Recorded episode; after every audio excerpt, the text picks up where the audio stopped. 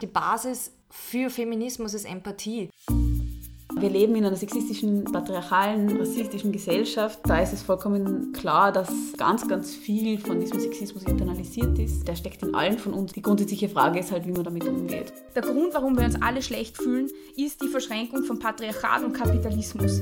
Feminismus, wie ich ihn verstehe, ist einerseits eine Haltung, andererseits eine Bewegung zur Transformation der Geschlechter und damit der Gesellschaftsverhältnisse. Es wäre meiner Ansicht nach eine Form von mangelndem Verständnis für gesellschaftliche Zustände, wenn man nicht empört zumindest oder wütend darüber ist, welche Ungleichheiten eigentlich gesellschaftlich vorherrschen. Also Wut ist gut. Hallo und herzlich willkommen bei Große Töchter. Bevor wir mit der heutigen Folge loslegen, möchte ich mich wie immer bei meinen neuen UnterstützerInnen auf Steady bedanken. Danke an Valerie, danke an Naomi, danke an Sand, Sand, keine Ahnung. Danke Konstanze, danke Marielle, danke Lena, danke an Nina. Wenn ihr große Töchter auch unterstützen wollt, worüber ich mich natürlich sehr freuen würde, dann könnt ihr das nach wie vor auf Steady tun. steadyhq.com slash große Töchter Podcast. Und an der Stelle möchte ich kurz ein paar Worte über Steady sagen. Da gibt es nämlich gerade einige Veränderungen. Und diese Veränderungen werfen nicht nur für mich, sondern auch für andere Content Creator im Internet die Frage auf, inwiefern ja, Steady überhaupt noch eine Plattform ist, die wir weiterverwenden wollen oder überhaupt können. Der Grund hierfür ist, dass Steady die Gebühren für uns erhöht hat. Zur Erklärung, also pro Einzahlung von euch an mich oder andere Leute, die ihr auf Steady unterstützt, wird von Steady eben ein bestimmter Betrag quasi an uns verrechnet. Erstens wurden diese Summen erhöht. Ähm, Kurze Info am Rande, nach wie vor ist es so, dass für mich Last, also Einzahlungen per Lastschrift am günstigsten sind und PayPal ist am teuersten. Aber nicht nur die wurden erhöht, sondern es werden auch die Kosten für eine nicht durchgeführte Abbuchung auf uns quasi abgewälzt. Äh, Ja, hallo nochmal. Hier spricht Bea aus der Post-Production Zukunft. Ich habe leider in der ersten hochgeladenen Version dieses Intros ein paar Falschinformationen verbreitet bezüglich der Gebührenerhöhung von Steady. Ich habe nämlich Zahlen irgendwie falsch verstanden und falsch abgespeichert und dann falsch wiedergegeben. Notiz an mich an dieser Stelle, nicht mit Zahlen hantieren, wenn ich gerade depressiv bin, Regelschmerzen habe und dabei bin, krank zu werden. Es funktioniert nicht. Es tut mir leid, dass ich, äh, wie gesagt, Falschinformationen verbreitet habe.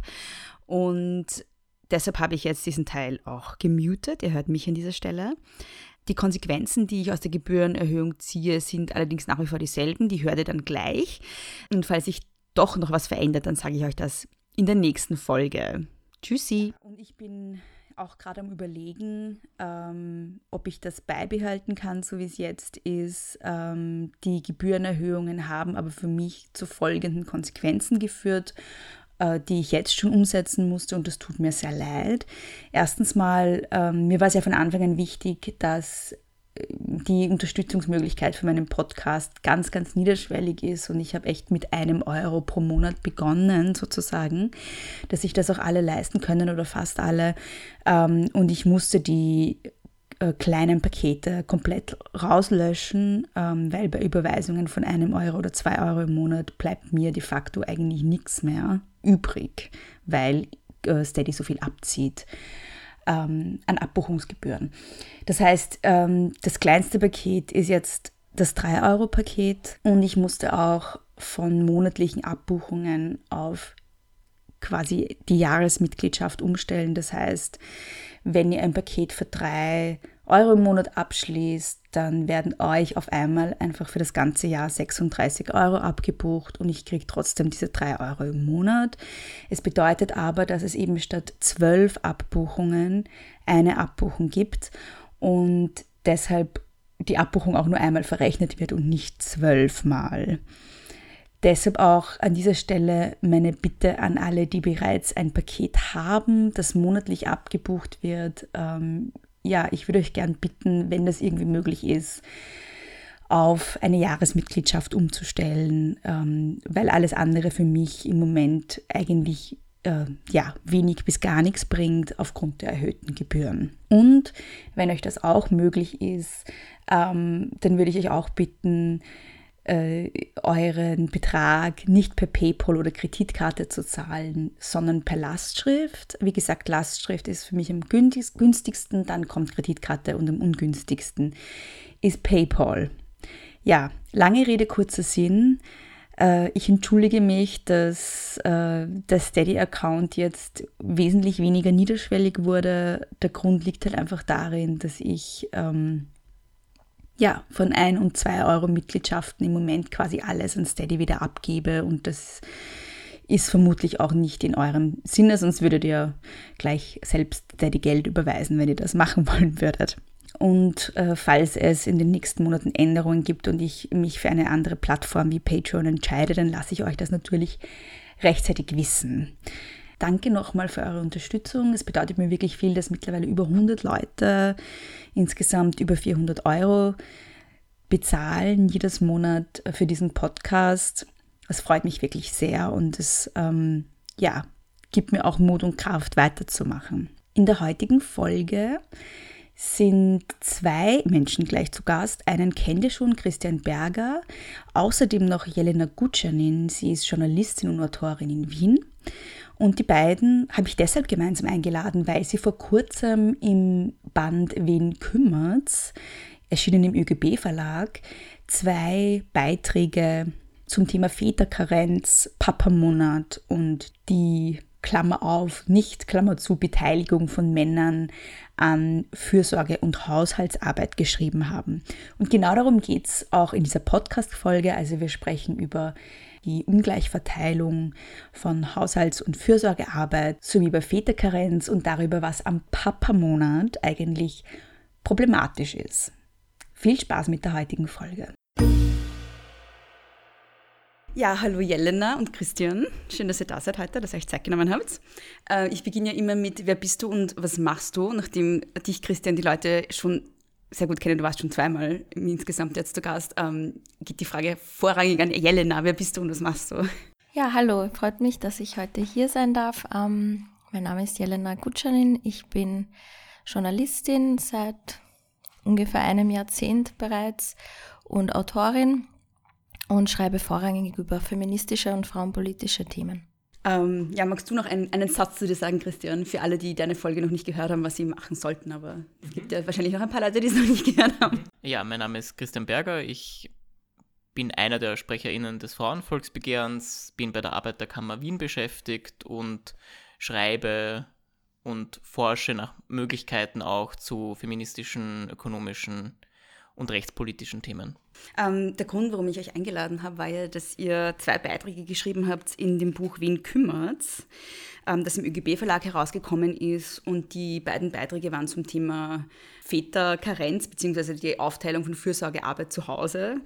Ähm, und es sind zwei Teile. Der erste Teil, äh, oder es sind zwei Beiträge von euch. Der erste Beitrag ist die Erzählung von zwei Fallbeispielen und der zweite Text ist halt, also da geht es um die rechtlichen Rahmenbedingungen. Und mal so eine ganz allgemeine Frage, was ist Fürsorgearbeit eigentlich? Ähm, was ist darunter zu verstehen und was hat sie mit Geschlecht zu tun? Warum müssen wir das feministisch thematisieren? Ja, ganz grob gesagt ist Sorgearbeit die Arbeit, die unsere Gesellschaft erhält, die aber nicht dementsprechend gewürdigt oder gar entlohnt wird. Ähm, Vorrangig wird sie von Frauen ausgeübt und ähm, wird in einen Sektor ausgelagert, wenn sie bezahlt ist, der sehr prekär ist. Wenn wir von unbezahlter Sorgearbeit reden, dann reden wir zum Beispiel über Kinderbetreuung, über Hausarbeit, über auch emotionale Arbeit in einer Beziehung zum Beispiel. Das alles sind Tätigkeiten, die sehr, sehr unsichtbar sind, weil sie auch zum Beispiel vorrangig von Frauen ausgeübt werden und weil jene, die mehr Privilegien haben in dieser Gesellschaft, diese Arbeit entweder nicht machen oder wenn sie sie machen, äh, wird sie dann erst überhaupt gesehen, aber auch nicht dementsprechend gewürdigt. Was man vielleicht noch ergänzen könnte, ist, dass es auch quantitativ eine Tatsache ist, dass diese Tätigkeiten, Haussorge, Fürsorgearbeit die Gesellschaft zusammenhält, denn wenn man sich die Gesamtzahl der geleisteten Arbeitsstunden in Österreich anschaut, machen bezahlte und unbezahlte Sorgearbeit ca. 60 Prozent aller geleisteten Arbeitsstunden aus. Das heißt, das ist tatsächlich die Grundlage, auf der unsere formelle Wirtschaft stattfindet. Warum habt ihr euch jetzt entschlossen, dass ihr konkret äh, die Beteiligung von Vätern thematisiert? Das Buch äh, Wen kümmert's bildet diverse Bereiche unbezahlter Arbeit ab, von Kriseneltern bis hin zum Bereich der privat organisierten Pflege, der Personenbetreuung, aber auch der elterlichen unbezahlten Arbeit. Und wir haben uns die Väterkarenz bzw. Väterbeteiligung genauer angeschaut. Ja, ich denke, der Hauptgrund ist, dass die Lage in Österreich einfach katastrophal ist und ähm, wir wollten uns ein bisschen anschauen, woran liegt das. Einerseits an den gesetzlichen Rahmenbedingungen auch, aber andererseits natürlich auch an gesellschaftlichen Rollenbildern. Äh, wenn wir das so in Zahlen aufdröseln, sind es, glaube ich, äh, waren es 2016 120.000 Frauen, also Mütter in Karenz und im Vergleich dazu 4.600 Väter. Also äh, das sind wirklich katastrophale Zahlen. Und die Frage, die wir uns gestellt haben, ist, äh, was, äh, warum entscheiden sich die Väter, die in Karenz gehen? Weil wir haben ja auch welche besucht, dazu in Karenz zu gehen. Und war das leicht für sie? In der Firma ist das auf Widerstände gestoßen etc. Und wie reagiert äh, die Außenwelt auf sie. Und ähm, ich denke, wir haben da zwei gute Positivbeispiele herausgearbeitet, aber auch klar gesagt, dass das wirklich Ausnahmen sind, leider. Und warum habt ihr euch entschieden, Ausnahmen äh, zu befragen? Ähm, weil ich denke, dass, es, dass die Role Models total fehlen in der Medienberichterstattung und, und in der sonstigen Öffentlichkeit und äh, weil einfach überhaupt die Frage danach fehlt, wie können sich Väter beteiligen, wie sieht das in der Realität aus, ein bisschen um auch diese, dieses Tabuthema, äh, dieses Tabu da rauszunehmen aus der ganzen Sache. Mhm. Ähm, aber natürlich auch, weil wir uns äh, gefragt haben, wieso funktioniert das in dieser Familie und wieso funktioniert das bei 90 Prozent äh, der anderen Familien in Österreich nicht. Und selbst diese Fallbeispiele haben auch deutlich gezeigt, dass auch wenn Wissen vorhanden ist, wenn Ressourcen vorhanden ist, wenn man sich darüber Gedanken gemacht hat, wie man Haussorge, Erziehungsarbeit ausgewogen aufteilen kann, gesellschaftliche Normen greifen und es Widerstände gibt aus der eigenen Familie, aus dem sozialen Umfeld und es auch aufgrund der institutionellen äh, Umgebung nicht unbedingt leicht ist, Haus, Sorge, Erziehungsarbeit fair, gerecht aufzuteilen. Ähm, ihr sprecht ja auch über Väterkarenz in, dem, in den zwei Beiträgen im Band und da ist mal so eine ganz allgemeine Frage meinerseits, was ist, was ist Väterkarenz ähm, und welche Möglichkeiten gibt es für Väter überhaupt in Karenz zu gehen in Österreich? Was sind da die rechtlichen Möglichkeiten, wie man sich Karenz aufteilen kann zum Beispiel?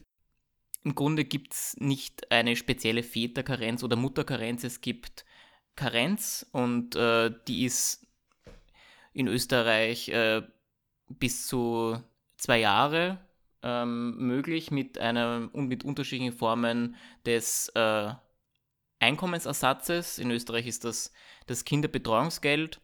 Das ist einkommensbasiert.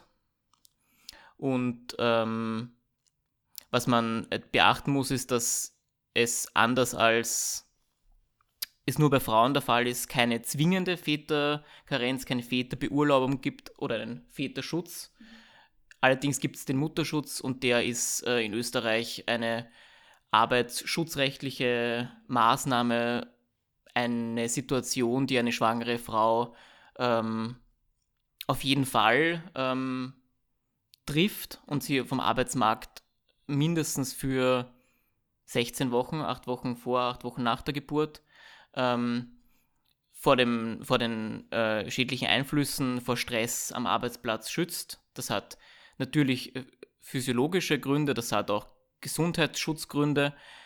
Allerdings bedeutet diese zwingende Auszeit für Mütter auch einen Wettbewerbsnachteil. Ähm, das zeigen Studien ganz klar. Und es gibt auch einen gewissen Automatismus, die Tendenz an die, Mutter, an die Mutterschutzzeit auch eine Karenzzeit zu hängen. Ihr sprecht ja in dem Beitrag, in dem es um die Fallbeispiele geht, also in dem ersten Text auch, also ihr beschreibt ein Modell, das äh, eine Familie für sich gewählt hat und ihr beschreibt es als halblegales Halbe-Halbe-Modell. Wollt ihr da kurz ausführen, was das genau war, was die gemacht haben und warum das halblegal ist? Jetzt nur vorweg, in Österreich ist es so, dass man nicht gleichzeitig in Karenz gehen kann. Das heißt, ein Vater, eine Mutter können sich die Karenz nicht so aufteilen, dass sie einen Vormittag oder einen Nachmittag zu Hause bleiben. Das heißt, man muss sich entscheiden, zwei strukturierte äh, Zeiteinheiten, mehrere Monate ähm, aufzuteilen, sich sozusagen abzuklatschen ähm, am selben Tag und so den Arbeitsalltag besser aufzuteilen. Das ist aufgrund des österreichischen rechtlichen Rahmens nicht möglich. Genau, und wir haben eben ein Paar besucht, das das trotzdem macht, äh, weil sie in der gleichen Firma arbeiten und sich das mit dem Arbeitgeber ausgemacht haben. Das heißt, offiziell ist die Mutter in Karenz und der Vater nicht. Ähm, und die Mutter ist, wenn ich mich gut erinnere, vormittags äh, beim Kind und der Vater nachmittags. Das heißt, sie wechseln in der Mittagspause. Und für sie funktioniert dieses Modell ganz super, weil sie sich in der Mittagspause austauschen können über das Kind und weil jedes Elternteil quasi täglich Zeit mit dem Kind verbringt und auch sieht, wie es aufwächst und, und einfach mitbetreut. Und zwar wirklich 50-50 und ich glaube, mhm. das kommt in den wenigsten Familien so mhm. vor. Das zweite Wort neben Väterkarenz, das in dem Zusammenhang oft fällt, ist das Wort Papamonat. Mhm. Ähm, was ist das genau? Ja, den Papamonat gibt es ja noch gar nicht lange. Seit ähm, 1. September 2019 gibt es die Möglichkeit für Väter bezahlt, ähm, einen Monat beim Kind zu Hause zu bleiben. Das haben auch einige prominente Personen vorgemacht, unter anderem Strache, der im Skiurlaub in seiner äh, Papa-Monatsauszeit war, was, glaube ich, ganz gut illustriert, dass dieser eine Monat, der oft als eine Form der bezahlten Auszeit, in der man zu Hause ein bisschen zuarbeitet, ein bisschen Wochenend- oder Ausflugspapa spielt, ähm, nicht unbedingt das ist, was man sich unter einer gleichberechtigt aufgeteilten Kindererziehungszeit oder als ein gleichberechtigtes Modell heranziehen könnte. Ja, das sehe ich genauso. Ich denke, der Papa-Monat institutionalisiert eigentlich etwas, was total problematisch ist in der Sorgearbeit, nämlich dass in diesem Fall Männer oder fast wie immer Männer, ähm, viel mehr dafür belohnt werden und, und gewürdigt und beklatscht werden, wenn sie etwas tun, was gesellschaftlich unter ihrer Würde ist, ähm, eben auf ki ihre Kinder aufpassen oder sonstige Dinge wie Haushaltstätigkeiten machen. Und äh, der Papa-Monat ist eigentlich die perfekte Gelegenheit für Väter zu sagen, ja, also ich habe das ja eh gemacht den Monat und in Wirklichkeit ist eben gleichzeitig die Mutter auch zu Hause und äh, leistet in Wirklichkeit sowieso die Arbeit. Also es bringt einen Vorteil an Prestige, es bedeutet keinen Einkommensverlust, im Gegensatz dazu bedeutet für Frauen, ähm, die in einer Partnerschaft leben, in einer heterosexuellen und äh, Kindererziehungszeiten wahrnehmen, die Auszeit meistens einen Einkommensverlust von in etwa 50 Prozent. Das haben neuere Studien gezeigt. Für Väter beim Papa-Monat greift das natürlich überhaupt nicht. Und was man, glaube ich, auch erwähnen muss, ist, dass die ganze Begrifflichkeit vom Papa-Monat ähm, ein Problem darstellt und ein Ungleichgewicht, Jelen hat schon gesagt, institutionalisiert. Es zeigt sich ganz klar, dass hier ein Papa-Monat, eine kurze Auszeit, die mit keinem Nachteil verbunden ist, sogar mit Vorteilen verbunden ist, unbezahlten und weder gewürdigten noch be bezahlten Mama-Jahren gegenüberstehen. Ja. Ihr habt auch diesen tollen Satz, ähm, die vielen Mama-Jahre, die dem coolen Papa-Monat gegenüberstehen, werden nicht problematisiert. Das fand ich sehr super. Ja, vielen Dank. Gerne. Ähm, es ist ja auch so, dass ähm, es gab ja erst vor ein paar Monaten diesen äh, Award, denn ein, wer, wer, war das? Der, der Mann dieser ähm, Astronautin oder so, der, wisst ihr, was ich meine?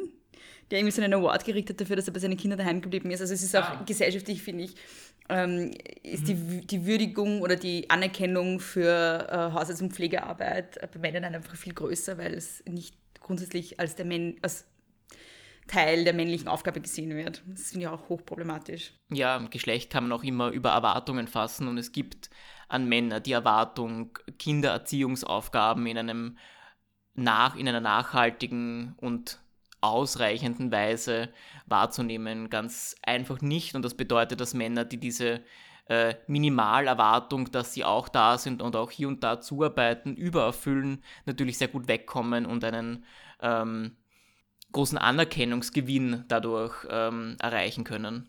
Wir haben ja auch dieses tolle Beispiel im Buch äh, gebracht von dem einen Paar, von dem anderen Paar, äh, wo die Mutter am Spielplatz ist und eine, eine Passantin zu ihr sagt oder eine ältere Frau, sie hätte ja so ein Glück, äh, dass ihr, ihr Partner auch in Karenz geht. Ja, und die traurige Tatsache ist, dass das ja auch stimmt. Denn wenn man sich die Zahlen anschaut, es gehen in Österreich ca. 4% aller Väter in Karenz bzw. beziehen Kinderbetreuungsgeld. Die Ellen hat vorher gesagt, ca. 120.000 Mütter sind äh, in Karenz und ich glaube, bei den Vätern sind das maximal dann 5.000 oder 4.000 bis 5.000. Für 2019 kennen wir die Zahlen nicht. Es ist gut möglich, dass sie ein wenig angestiegen ist. Ein weiterer Begriff, den ihr verwendet, ist der Begriff Mummy Track. Mhm. Was ist damit gemeint? Ähm, Mummy Track bezeichnet den prekären ähm, Arbeitssektor, schlecht bezahlten Arbeitssektor, in, den quasi, in dem quasi Frauen arbeiten, ähm, Klammer müssen, äh, weil sie aufgrund von eben Kinderbetreuungszeiten und Karenzzeiten in diese Jobs gehen, Teilzeit arbeiten. Jede zweite Frau in Österreich arbeitet in Teilzeit, was natürlich zu längerfristigen Folgen führt wie Altersarmut etc. Ähm, das heißt, es ist eine, ein Sektor am Arbeitsmarkt, der vorwiegend von Frauen und hier auch wiederum vorwiegend äh, von Frauen mit Migrationshintergrund und, und Women of Color ausgeübt wird. Mhm.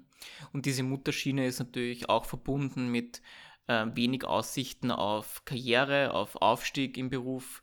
Äh, Personen im sogenannten Mummy-Track werden seltener an Fortbildungs- oder Weiterbildungsprogrammen teilnehmen. Sie sind äh, tendenziell in Teilzeitarbeitsverhältnissen, sind daher auch ökonomisch von anderen abhängig, sind oft in ihren Beziehungen, deswegen auch nicht insofern frei, als sie sich sanktionslos trennen können, ohne in finanzielle Sorgen zu geraten und äh, sind auch mit gewissen Stigmata belegt, die mit einer Teilzeittätigkeit und mit äh, Putztätigkeiten oder Hilfstätigkeiten nun mal verbunden sind in einer Gesellschaft, in der Arbeit sehr stark hierarchisiert ist. Es gibt ja das Argument, dass die ökonomische Benachteiligung äh, von Frauen bzw. der Gender Pay Gap ja eigentlich ein Mütter Pay Gap ist. Mhm. Was ist da eure Position dazu? Ich glaube, das äh, ist eine sehr treffende Präzisierung, denn der Gender Pay Gap ist tatsächlich, äh, wenn man sich, wenn man ihn auseinandersetzt, ähm, vor allem in dem Segment der Frauen, die ähm, ein Kind bekommen haben und äh, in Karenz gehen, besonders hoch. Ich habe vorher schon diese Studie erwähnt, eine Studie ähm, neueren Datums weist nach, dass in den ersten zehn Jahren mit einem Einkommensverlust von in dem Fall durchschnittlich 51 Prozent zu rechnen ist.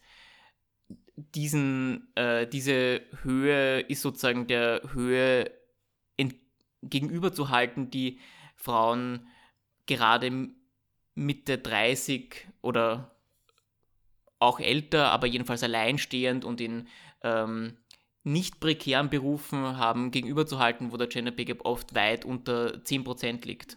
Ja. Und so kommt man daneben auf einen äh, durchschnittlichen aggregierten Gender Pay Gap von etwa 21%, indem man diese sehr hohen äh, Diskrepanzen bei Frauen, die äh, sorgearbeitsbedingt ähm, nicht oder nur Teilzeit arbeiten gehen ähm, und auch in Berufen arbeiten, die mit einer Dequalifizierung verbunden sind, äh, tätig sind. Was, glaube ich, ganz gut ist, wenn man das nochmal irgendwie so auf den Punkt bringt, ist, welche negative, negativen Konsequenzen Frauen haben, dadurch, dass ihnen die Mehrheit der Sorgearbeit überlassen wird. Und zwar jetzt in verschiedenen Lebensbereichen. Mhm. Ich glaube, da müssen wir gar nicht so weit gehen und an die, an die Altersarmut denken, sondern einfach an Alltagssituationen, wie zum Beispiel in einem, sagen wir mal, Jobumfeld sich als, als Frau in einem männerdominierten Bereich ähm, zu orientieren, die ganze emotionale Arbeit zu leisten, zu schauen, wie geht's dem, wer macht das, wie, wie äh, verhalte ich mich jetzt, welchen Satz sage ich jetzt, damit ich nicht zu XY daherkomme. Also all dieses Manövrieren im Alltag, also diese emotionale Arbeit, die ja tatsächlich noch immer die unsichtbarste ist, ähm, ist etwas, was uns jeden Tag begegnet. Und wenn dann noch andere Diskriminierungsstrukturen dazukommen, natürlich noch viel stärker oder in anderer Form. Und ähm, dann eben äh, natürlich ökonomische Ausgangsbedingungen, die viel schlechter sind, was dazu führt, dass die Freizeit anders aussieht, äh, wenn überhaupt eine da ist, was zu schlechteren Zukunftsaussichten führt, zu emotionalen, psychischen Abhängigkeiten zum Partner, die wiederum äh, gewaltfördernd sind und so weiter und so fort. Ja. Und ich denke, auf einer symbolischen Ebene ist das äh, Problem, dass Weiblichkeit dann auch sehr stark mit Sorge um andere, ähm, Selbstlosigkeit, sich aufopfern verknüpft wird. Das sind ja auch nicht per se schlechte Werte, aber in einer ähm, Gesellschaft, in der Geschlecht polarisiert wird, heißt das, dass Männlichkeit mit äh, Sorge in gewisser Weise inkompatibel erscheint und Männlichkeit stattdessen mit Härte, mit beruflichen Erfolg, mit Unabhängigkeit äh, assoziiert wird und es so erschwert wird, ein ähm, neues Vaterbild, ein neues Männerbild zu entwerfen, das ähm, mit Sorge, mit Kindererziehung äh, leichter in Einklang zu bringen ist, ohne dass äh, Männer ähm, entweder Kompensationsleistungen erbringen müssen oder Identitätskrisen haben, wenn sie tatsächlich sorgende Tätigkeiten übernehmen.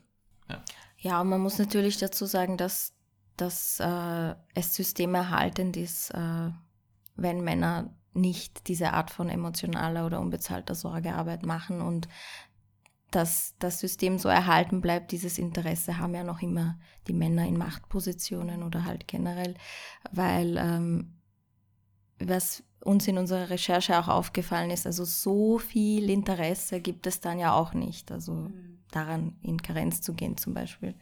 Das macht auch eine, aus einer Unternehmensperspektive natürlich auch Sinn, weil das Risiko, das äh, mit Frauen verbunden wird, ähm, das heißt die potenzielle Mutterschaft und der Ausfall ähm, als arbeitende Person im Unternehmen, äh, wird insofern nur auf eine Personengruppe verteilt, nämlich auf Frauen, und man kann das Risiko insofern auch besser ähm, abschätzen und mit dem Risiko kalkulieren, wenn potenziell alle Menschen in einem Betrieb Väter äh, oder Mütter sein können, die auch zu Hause bleiben werden, ähm, ist dieses Risiko viel gleichmäßiger verteilt und aus, ähm, ja, aus einer Perspektive der ähm, Geschlechtergleichstellung wäre das natürlich ideal.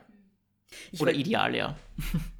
Ich wollte dich eh schon fragen, nachdem es so wenige Väter gibt, die in Karenz gehen, wo habt ihr ähm, die gefunden, die äh, ihr interviewt habt für den Band?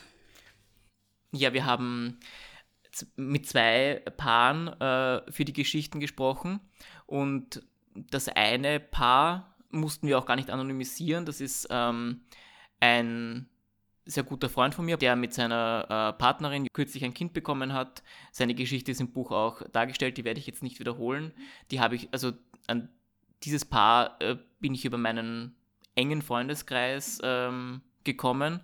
Und das andere Paar hat äh, die Jelena, glaube ich, auch über eine Freundin ähm, gewinnen können. Genau, ich habe einfach herumgefragt, ob jemand jemanden kennt und dann haben wir uns für dieses Paar entschieden, weil sie so ein eben außergewöhnliches mhm. Modell für mhm. sich haben. Mhm. Jetzt nochmal zurück zum, zu den rechtlichen Rahmenbedingungen der Karenz. Ähm, wir haben ja schon gehört, dass es in Österreich nicht gerade, also in der Praxis nicht gerade, die Situation nicht gerade ideal ist, weil halt einfach, du hast gesagt, 9000 Väter und wie viele Frauen? Ich glaube, ca. 120.000 ja. ähm, Frauen und 4.000 bis 5.000 Männer. Jetzt so Je nach Referenzjahr. Jetzt wäre meine Frage, wo, wo in welchen Ländern das äh, egalitärer läuft und was die anders machen. Ähm, ein Beispiel ist zum Beispiel Island, das immer gern herangezogen wird als Positivbeispiel. Island hat ein Modell, das sind neun Monate Karenz, äh, wo drei Monate die Mutter drei Monate, der Vater und drei Monate frei aufteilbar sind. Und äh, die aktuellste Statistik ist, glaube ich, 80 Prozent äh, der Väter gehen dann auch tatsächlich in Karenz, ähm, weil es eben diese verpflichtenden drei Monate gibt. Das heißt, eine Verpflichtung wäre schon sinnvoll, hat auch Schweden äh, sogenannte Papa-Wochen. Und ähm, da ist auch die Zahl wesentlich höher als, also ich meine, Österreich kann man da gar nicht heranziehen mhm. eigentlich. Mhm. Ja, diese äh, Papa-Wochen oder Väterwochen stellen eine Art Väterquote dar, denn das ist eine Karenzzeit, die sich nicht äh, der Mutter übertragen lässt, das ist eine Karenzzeit, die die Gesamtkarenzzeit, die einem äh, Paar zur Verfügung steht, ausweitet. Insofern gibt es auch einen Anreiz für diese Väter in Schweden in Karenz zu gehen. Ich habe mir diese skandinavischen familienpolitischen Reformen angeschaut. Man muss sagen, dass diese Länder einfach eine ganz andere Arbeits- äh, und auch ähm, sozialpolitische Kultur haben. Ähm, die Möglichkeit, in einen bezahlten Elternurlaub zu gehen, ist in Finnland, Norwegen und Schweden in den 70er Jahren geschaffen worden. Ähm, in Dänemark dann in den 80er Jahren und auch diese Väterquoten, die natürlich immer stärker ausdifferenziert wurden und verbindlicher wurden in den letzten Jahren, gibt es in Schweden und Norwegen auch schon seit den 90er Jahren, in Dänemark und Finnland seit den frühen 2000er Jahren. Das heißt, das sind Weichenstellungen, die sich früher oder später natürlich auch mit Einstellungsmustern verbinden und institutionelle Rahmenbedingungen, die Anreize schaffen, die aber auch Möglichkeiten schaffen und die auf einer politischen Ebene natürlich dazu beitragen, Elternschaft zu einem ähm, Gegenstand öffentlicher Diskussion zu machen, in Frage zu stellen, welche Rollen Frauen wahrnehmen, welche Rollen Männer wahrnehmen, weil hier tatsächlich Wahlfreiheit in einem anderen Ausmaß gegeben ist, als das, als das bei uns der Fall ist. Und natürlich kann man das auch nicht abgekoppelt von anderen politischen, sozialpolitischen und arbeitsrechtpolitischen Bereichen denken. Allein, äh, dass es in Österreich so viele fehlende Kinderbetreuungseinrichtungen gibt, macht es wenigen möglich, sich die Karenzzeiten zum Beispiel aufzuteilen oder nicht arbeiten zu gehen. Und da entscheiden sich halt oft vor allem im, in ländlichen Räumen viele für das traditionelle Muster und, und die Mutter bleibt zu Hause, weil einfach der Kindergarten fehlt. Das heißt, auch hier müssen institutionelle Rahmenbedingungen geschaffen werden, genauso wie bei ähm, fairen Gehältern und äh, bei zum Beispiel ein Modell, äh, das die Care Revolution Aktivistinnen immer nennen, ist zu sagen, wir brauchen eine Existenzsicherung für Menschen und dann können wir darüber reden, dass Menschen gleichwertig Care-Arbeit äh, verrichten. Weil solange Menschen diskriminiert werden in dem System und zwar egal von Geschlecht, Herkunft, Alter, solange wird auch Arbeit ungerecht aufgeteilt sein und eben auch Kinderbetreuungsarbeit. Und ich denke, was man zusätzlich neben diesem sehr wichtigen Aspekt der Existenzsicherung, den Jelena gerade ähm, stark gemacht hat, noch ansprechen sollte, ist, dass es bei Elternschaft auch nicht ähm, nur darum geht, oder bei einer gleichmäßigen Aufteilung von mit Elternschaft verbundener Arbeit nicht äh, nur darum geht, die Individuen möglichst äh, schnell wieder in den Arbeitsmarkt zu reintegrieren oder ähm, Arbeit so effizient wie möglich aufzuteilen, sondern man sollte das schon aus einer Geschlechtergleichstellungsperspektive sehen und die Aufteilung dieser Arbeit auch als eine Gerechtigkeitsfrage verstehen. Jetzt nochmal zurück zu euren beiden Fallbeispielen ähm, von der sozusagen politischen Ebene auf die betriebliche Ebene. Was waren da für Widerstände oder was, mit welchen Problemen waren sie da konfrontiert, die beiden Familien, in Bezug jetzt auf äh, die Karenz des Vaters? Ähm, ja, wenn wir das Beispiel hernehmen von, der, äh, von diesem Halbtagsmodell äh, von dem Paar, ähm, der Vater hat erzählt, dass er einer eine Beförderung äh, bekommen hätte. Die beiden arbeiten, wie gesagt, in der gleichen Firma. Und er hat aber die Bedingung gestellt, dass er sein Kind äh, abholen kann vom Kindergarten rechtzeitig und dass er sich eben die Zeit so aufteilen kann. Und hat dann gesagt, er hätte den Job nicht angenommen, wenn das nicht möglich gewesen wäre. Aber natürlich hätte er das nicht von sich aus gesagt, wäre, wäre das nicht angenommen worden, selbstverständlich. Und ähm, da ist auch ganz, bei diesem Paar war auch ganz gut sichtbar, dass äh, sein Wille und dass er dass er sagt, für ihn ist es selbstverständlich, sich diese Arbeit 50-50 aufzuteilen, maßgeblich daran beteiligt waren, dass sie dieses Modell überhaupt machen konnten. Und ähm, sie sind zum Glück nicht auf Widerstände gestoßen in der Firma, weil das, glaube ich, ein recht familiäres Unternehmen ist und sie sich das wirklich gut aushandeln konnten. Aber ähm, andere Väter stößen da natürlich auf Widerstände. Und ähm, da braucht es schon ein bisschen mehr als den, den Willen manchmal. Es ist ja ein, ein häufiges Argument, das von Männern auch vorgebracht wird, dass sie deshalb nicht in Karenz gehen können, weil es eben betrieblich nicht möglich ist. Ja, ich denke, die meisten, die das sagen, haben nicht einmal nachgefragt. Mhm. Beim anderen Beispiel muss man vielleicht betonen, dass äh, Paul äh, Universitätsassistent ist, Predoc ähm, an der Universität Wien und die Universität Wien schon versucht, äh, förderliche Bedingungen herzustellen, wobei man schon sagen muss, dass das Betreuungsangebot limitiert ist. Ich glaube, für das Jahr 2017 haben wir eine Zahl verifizieren können und da gerade die Universität Wien ähm, 16 Plätze für Studierende.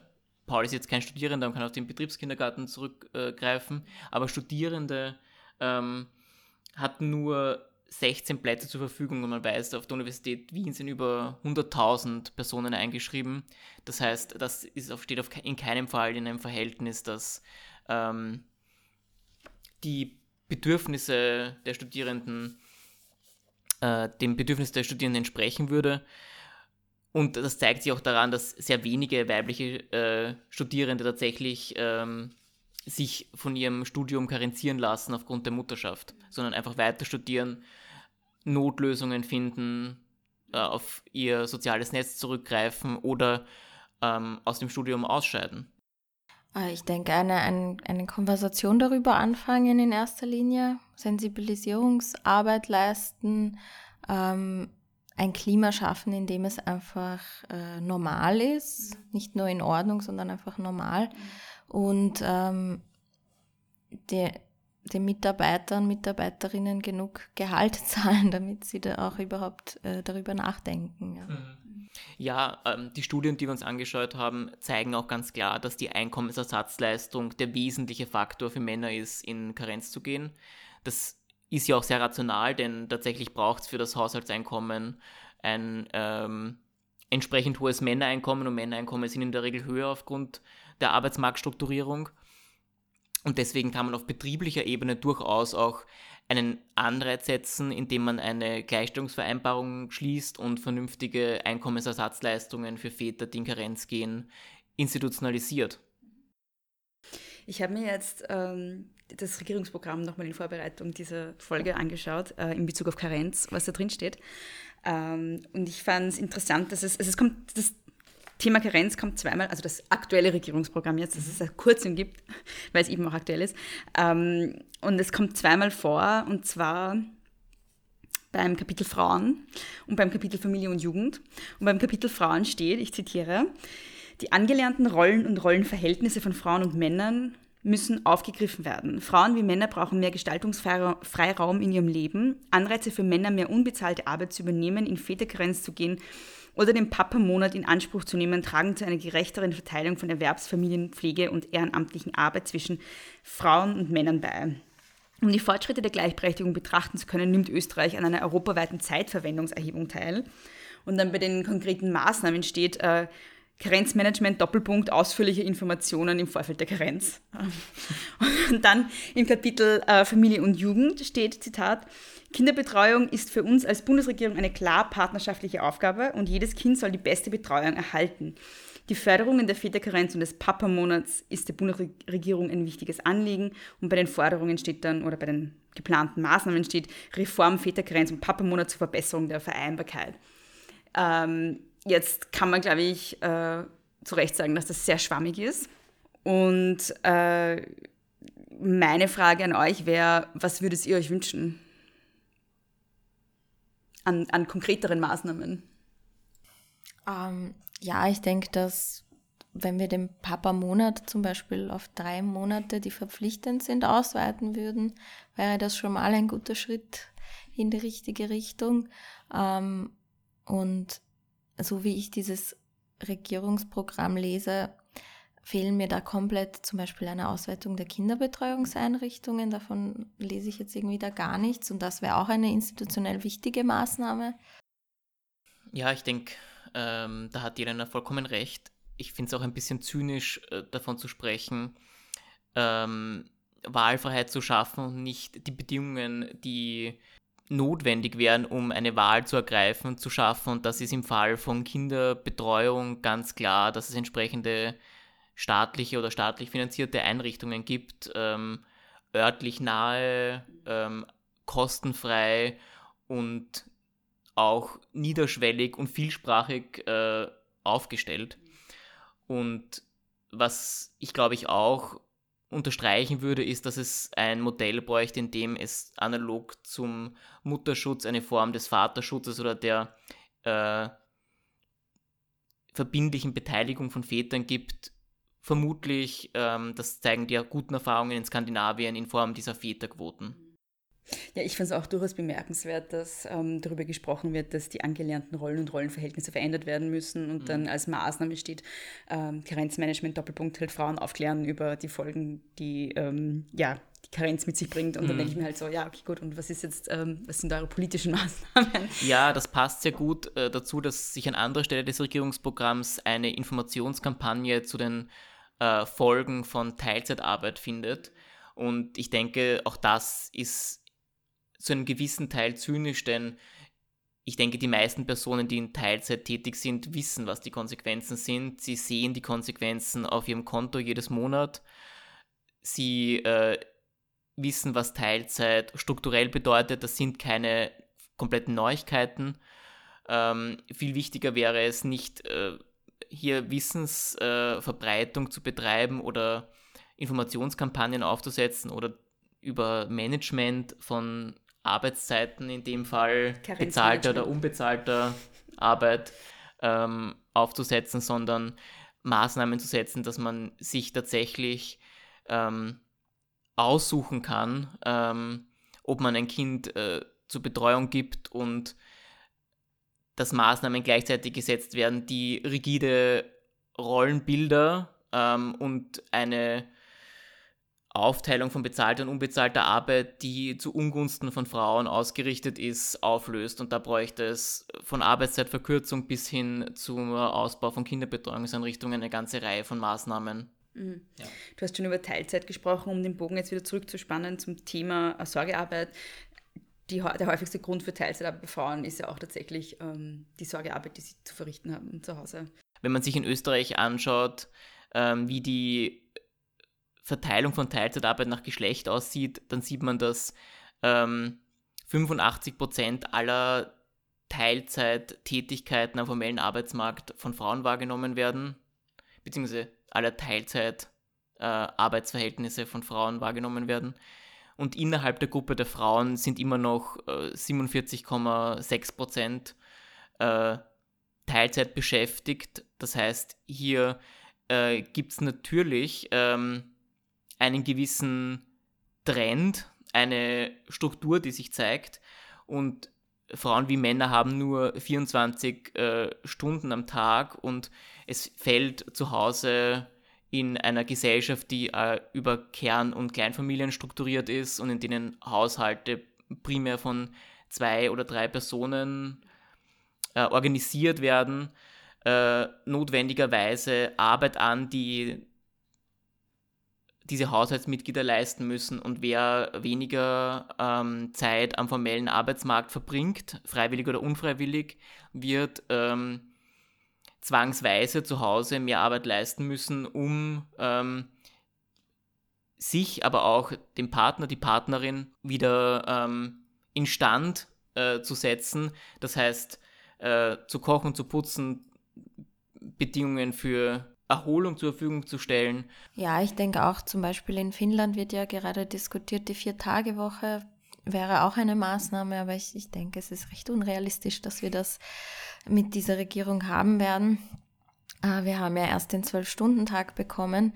Eine absolut kontraproduktive Maßnahme in alle Richtungen, würde ich mal sagen. Ähm, weil Christian gesagt hat, Arbeitszeitverkürzung, äh, das wäre massiv wichtig und notwendig, um nicht nur um unbezahlte Arbeit fairer aufzuteilen, sondern um sie auch aufzuwerten und ähm, auch irgendeinen Teil seines Lebens nicht mit Arbeit zu verbringen. Mhm. Das ist aber dann ein anderes Politik- und Staatsverständnis und ein Staat, der sich als nationaler oder vielleicht auch international ausgerichteter Wirtschaftsstandort definiert, funktioniert anders als ein Wohlfahrtsstaat, in dem Geschlechterbeziehungen tatsächlich ähm, aufgelöst, verändert, gerechter gestaltet werden können. In einem Wirtschaftsstandort gibt es andere Kriterien, nach denen äh, Politik für ähm, Frauen, Männer, Eltern, diverse Personengruppen gemacht wird. Oder dagegen.